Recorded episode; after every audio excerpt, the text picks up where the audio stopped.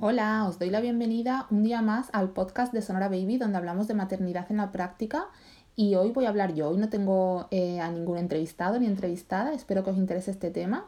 Eh, os voy a hablar un poco de, sobre el embarazo múltiple. Eh, bueno, voy a contar un poco mi historia porque es la que conozco, pero es común, muchas cosas son comunes a, los, embarazos múltiples en general. Así que seguro que si estáis esperando varios bebés en un mismo embarazo, os puede interesar.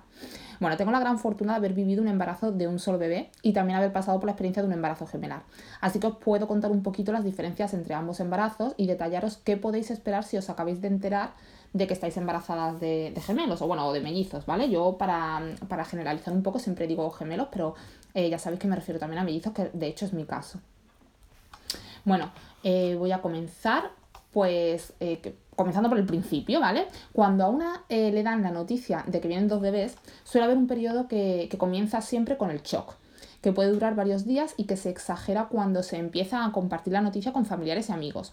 Pues cuando ves mm, las expresiones en, la, en las caras de, tus seres más queridos, es cuando un poquito bajas a la tierra ¿no? y te hacen ver lo que te va a cambiar la vida en, un sentido práctico. Entonces como que te recuerdan un poco eh, lo que, pues eso, el sentido práctico de, de lo que estás viviendo tú, que muchas veces se te va un poco la bola mm, al tema espiritual y, a los sentimientos y parece que no te acuerdas de que, de que es un hecho, de que vas a tener dos bebés y vas a tenerlos mm, llorando en tu casa, contigo en tu camita, mm, al ladito tuya, reclamándote y necesitándote.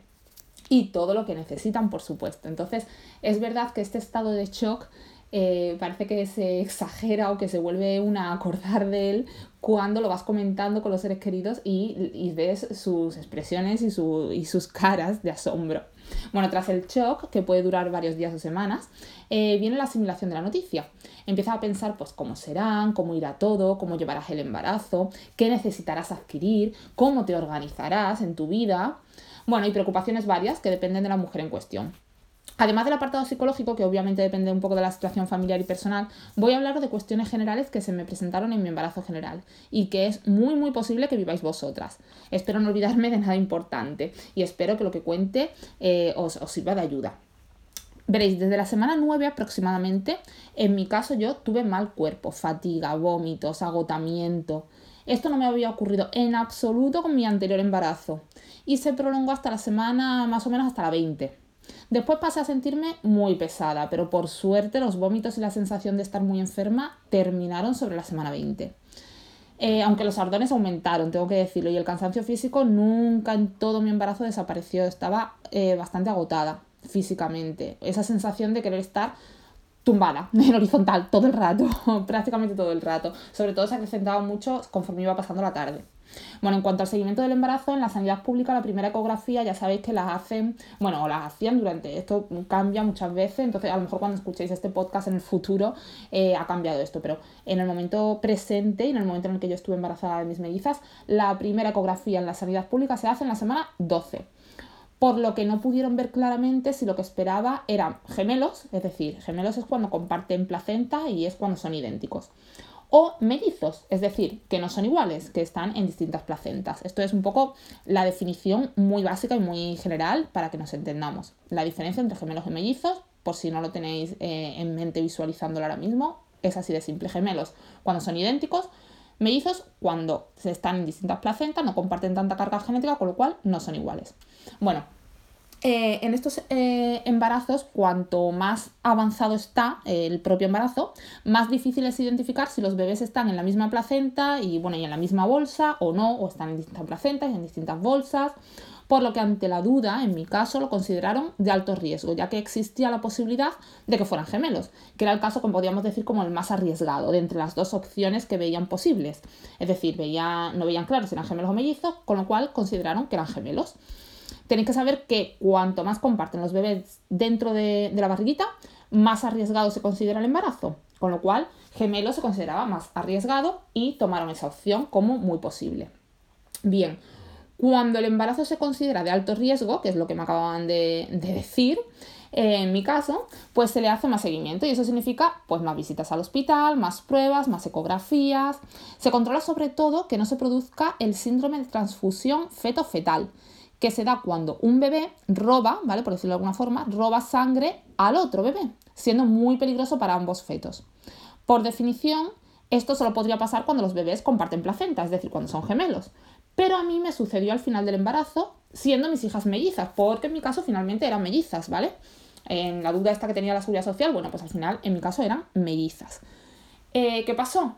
Que había dos placentas, pero parece ser que se unieron por vasos sanguíneos durante las últimas semanas de embarazo que es un caso muy, muy peculiar. Conozco solo otro caso, eh, y bueno, no la conozco personalmente, pero sé que existe otro caso, por lo menos sé que no soy la única, eh, en el que, le ocurrió lo mismo. Pero ya os digo que es súper peculiar. De hecho, hasta varios profesionales se han sorprendido cuando les cuento. Mm, creen que estoy equivocada. Muchas veces me, explico y digo, no, es que no, ellas son mellizas, ¿vale? Y además se les ve que son bastante distintas. Eh, y estaban en dos placentas y tal, pero hubo síndrome de, de transfusión fetofetal. Incluso varios especialistas me han dicho, no, no, eso no puede ser, estás equivocada. Mm, en algún momento no lo has entendido bien y no, no, yo me, me lo verifiqué y lo requete verifiqué y lo pregunté y lo volví a preguntar y eh, eh, son mellizas, estaban en distintas placentas, yo tenía dos placentas y se unieron las placentas al final del embarazo, súper al final de hecho, y hubo síndrome de, de transfusión feto-fetal, ¿vale? Bueno, esto es un caso muy particular, no creo que os pase, pero bueno, por si os pasa, que sabéis, que sepáis que, puede suceder. Bueno, también se controla eh, que ambos fetos vayan creciendo de forma más o menos pareja, que se estén desarrollando todos sus órganos correctamente, etc. Y por supuesto, cuanto más avanzado está el embarazo, más complicado es verificar que todo esté bien, ya que los bebés son más grandes y sus partes se ven muy mezcladas en el ecógrafo, de hecho así me lo explicaron también, que cuanto más avanzado el embarazo, más difícil controlarlo todo. Otro aspecto distinto en un embarazo gemelar es que, mm, bueno, aspectos como la tensión de la mamá, que puede ser más alta o más baja de lo normal, el azúcar también es, posible que es más posible que suba, la circulación de la sangre es más, pues más complicada, es decir, los típicos síntomas de un embarazo eh, pues normal, de un bebé, podemos decir, eh, los tiene la embarazada múltiple como un poquito más exagerados, ¿vale? Esto es una forma pues sencilla y coloquial de explicarlo, pero es muy lógico. Tienes dos bebés, pues estás más cansada, eh, es mucho más posible que tu tensión no sea la correcta, etc. La barriga evidentemente será de mayor tamaño y bueno, esto es algo que agobia un poco porque la movilidad se reduce mucho eh, y las últimas semanas hay mucha presión en la pelvis, los movimientos que antes nos parecían, nos parecían totalmente naturales, ¿no? Pues no sé, la postura al dormir, estar boca arriba, estar de lado, cortarnos las uñas de los pies, eh, no sé, cosas que nos parecían echarnos crema en las piernas, cosas que antes nos parecían súper sencillas y movimientos súper naturales que cualquiera más o menos dentro de sus posibilidades puede hacer, pues empiezan a parecer como súper complejos, súper difíciles. Tienes el cuerpo, pues eso, mm, eh, muy, mucha inmovilidad, mucha eh, dificultad en el movimiento. Luego, el movimiento de los bebés dentro de la barriga también se nota mucho menos conforme avanza el embarazo. Esto es algo que tenemos que tener en cuenta porque hay muchas embarazadas que se preocupan. Entonces pasa que a lo mejor cuando llegan a determinada semana, la barriga está muy grande, eh, empiezan a notar menos a los bebés y se preocupan pues porque mm, parece que les ha podido pasar algo, que es raro, que antes los sentíamos, hacía una semana los sentíamos moverse claramente.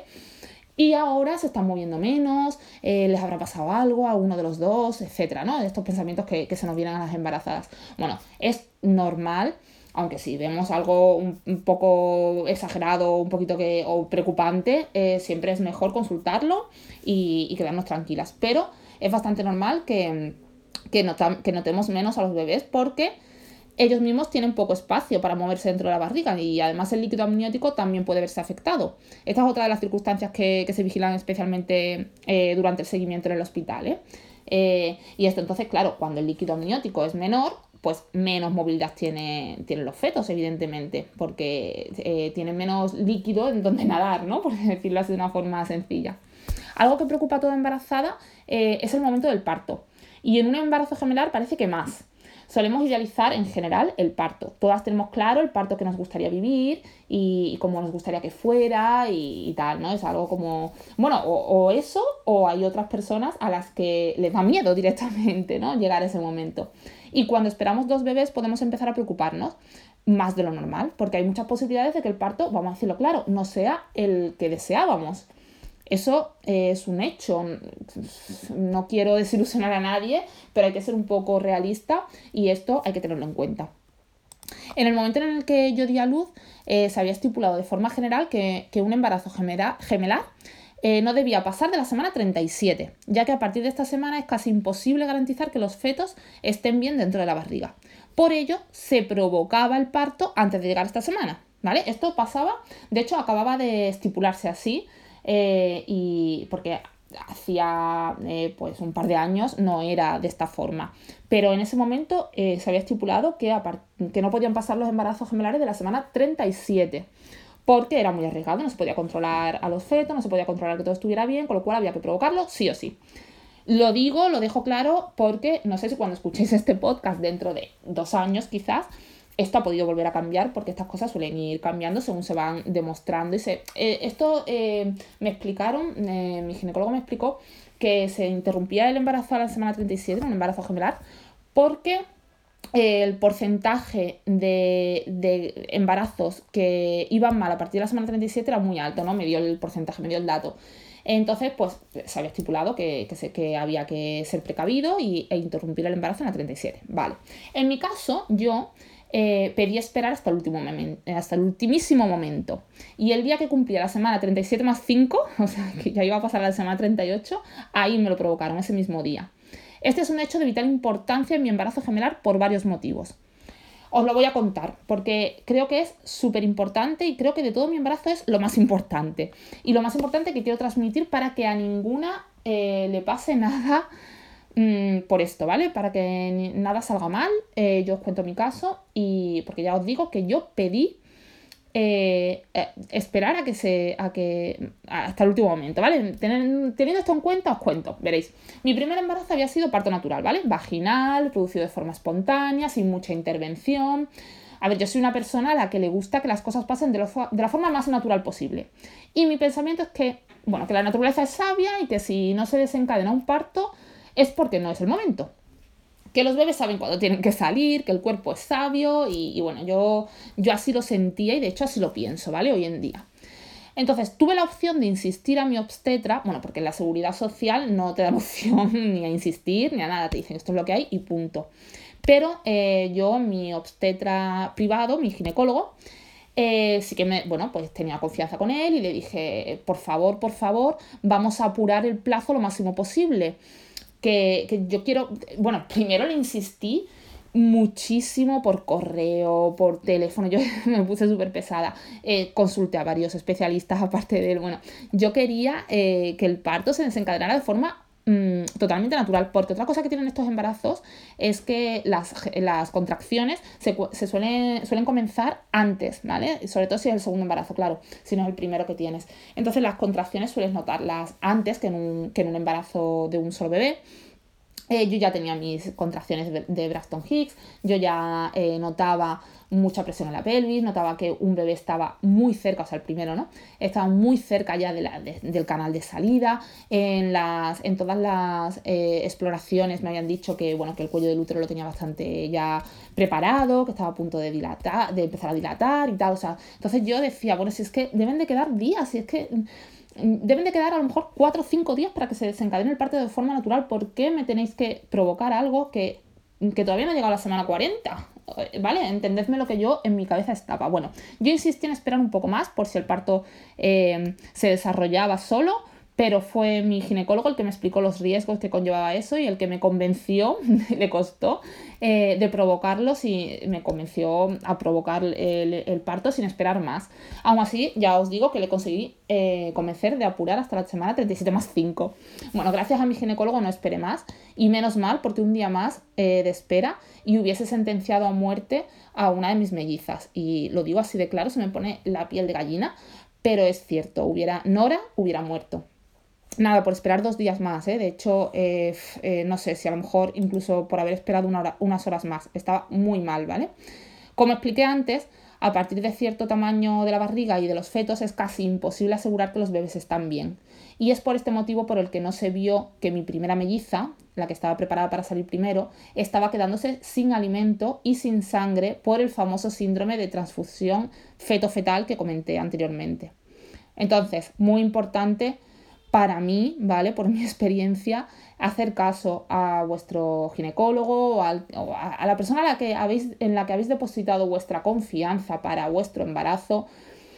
Eh, una persona que esté correctamente certificada y que, que, sepa de lo que está hablando, em, hacerle caso y, bueno, la naturaleza es sabia, por supuesto, pero también es verdad que bajo mi experiencia eh, tengo que decir que los avances científicos y las, y las experiencias de otros, de otros partos, de otros embarazos, nos ayudan a que el nuestro eh, funcione de forma correcta.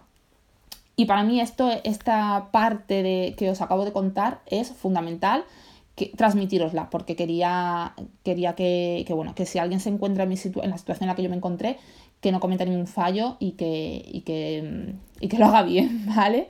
Que sea precavida, que sea muy precavida, que la vida de los bebés es lo más importante y la nuestra propia. Bueno, pasando ya un poquito de esto, mis consejos. Mis consejos son muy básicos. Descansar todo lo que se pueda. Hidratarse mucho por dentro. Agua, agua, agua y más agua, ¿vale? Comenzar a usar cremas y aceites hidratantes desde que se conoce la noticia del embarazo.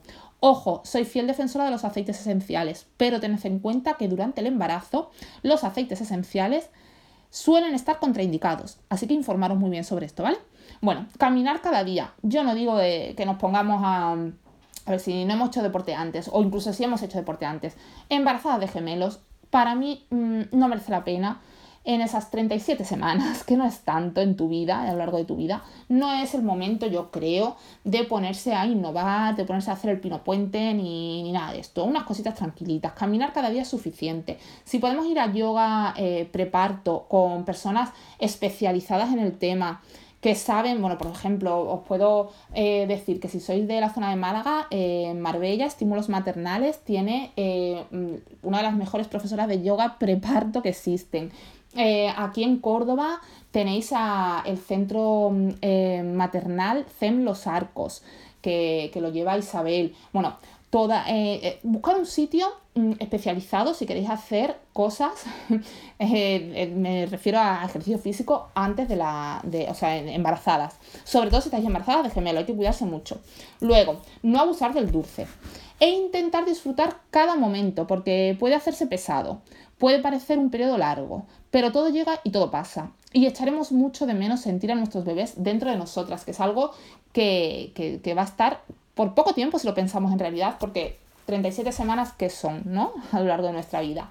Así que disfrutarlo. Si no estáis en vuestro mejor eh, momento de estado físico, eh, da igual, mm, o sea, da igual si lo, lo, estaréis pasando regular, yo lo pasé en mi caso regular. Yo estaba deseando dar a luz, yo soy sincera. Pero ahora lo pienso y bueno, también me alegro de, aun habiendo estado deseando que, llegue que llegara el momento del parto y dar a luz y ver a mis bebés y tenerlos ya fuera y que no me pesara más el cuerpo, eh, aún así, sobre todo yo quería estar al 100%. Yo no me gusta verme con mis capacidades limitadas, eh, mis capacidades físicas en este caso, y, y, depender de gente, a mí eso me, daba, me preocupaba mucho, me hacía sentir mal pero también eh, lo intenté disfrutar. Eh, pues si tenía que estar tumbada, bueno, pues estaba tumbada, si tenía que depender de los demás o necesitaba ayuda, pues la pedía. Tenía un hijo mayor que también necesitaba de mí, de mí y, y si siempre digo que nunca pongo la tele, ahí sí usé la tele. usé la tele para entretenerlo porque yo necesitaba descansar, necesitaba estar con mis bebés que me necesitaban dentro de mí, necesitaban crecer bien, eh, fuertes y yo darles amor y estar relajada y tocarme la barriguita y echarme los aceites. En fin, eh, disfrutarlo dentro de, las posibilidades. Y es lo que aconsejo. Piensa que tu embarazo se da en uno de cada 80 casos eh, de embarazos, ¿no? El embarazo gemelar.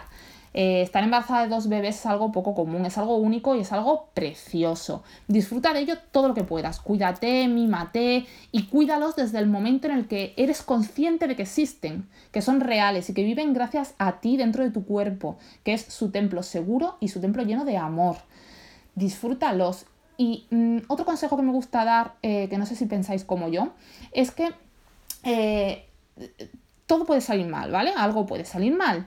eh, no queremos pensar en eso, pero es una opción y hay personas que sí lo piensan. Entonces, si algo sale mal, mm, esos bebés han existido, han existido dentro de ti y han vivido un tiempo dentro de ti. Si algo sale mal, porque tiene que salir mal, bueno, ya lo trataremos, ya, ya intentaremos que afecte lo menos posible a, a, tu salud, a tu vida, a tu familia, etc. Pero el tiempo en el que existen, cuídalo, cuídalos, quiérelos y existen, ¿vale? Y han existido y existirán en tu mente siempre. Y esto es poniéndonos en el peor de los casos que no va a pasar, pero bueno, que no vayamos con el miedo de no, no los quiero hacer reales, no los quiero, no lo quiero contar, no lo quiero disfrutar, no me quiero emocionar, porque luego y si pasa algo, y si sale mal, no me quiero encariñar.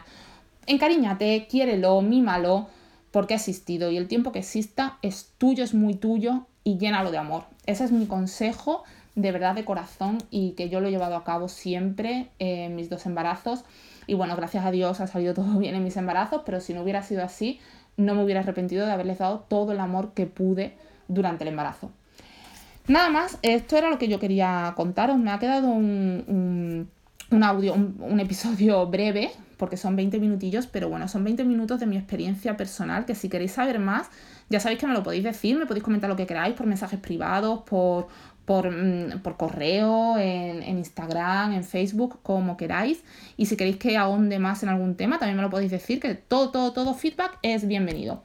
Así que, sin más, os deseo eh, un muy buen embarazo gemelar a todas las que estéis embarazadas, o que vayáis a estarlo, que queráis estarlo, o que estéis pensando en ello, o que lo hayáis estado y, y hayáis querido escuchar mi experiencia. Y si me queréis contar la vuestra, también encantadísima de leeros y de incluso si queréis que os entreviste, también me lo podéis comentar para contar vuestras experiencias, que siempre está muy bien compartirlo y siempre hay gente a la que podemos ayudar con ellas. Un besazo muy fuerte a todas.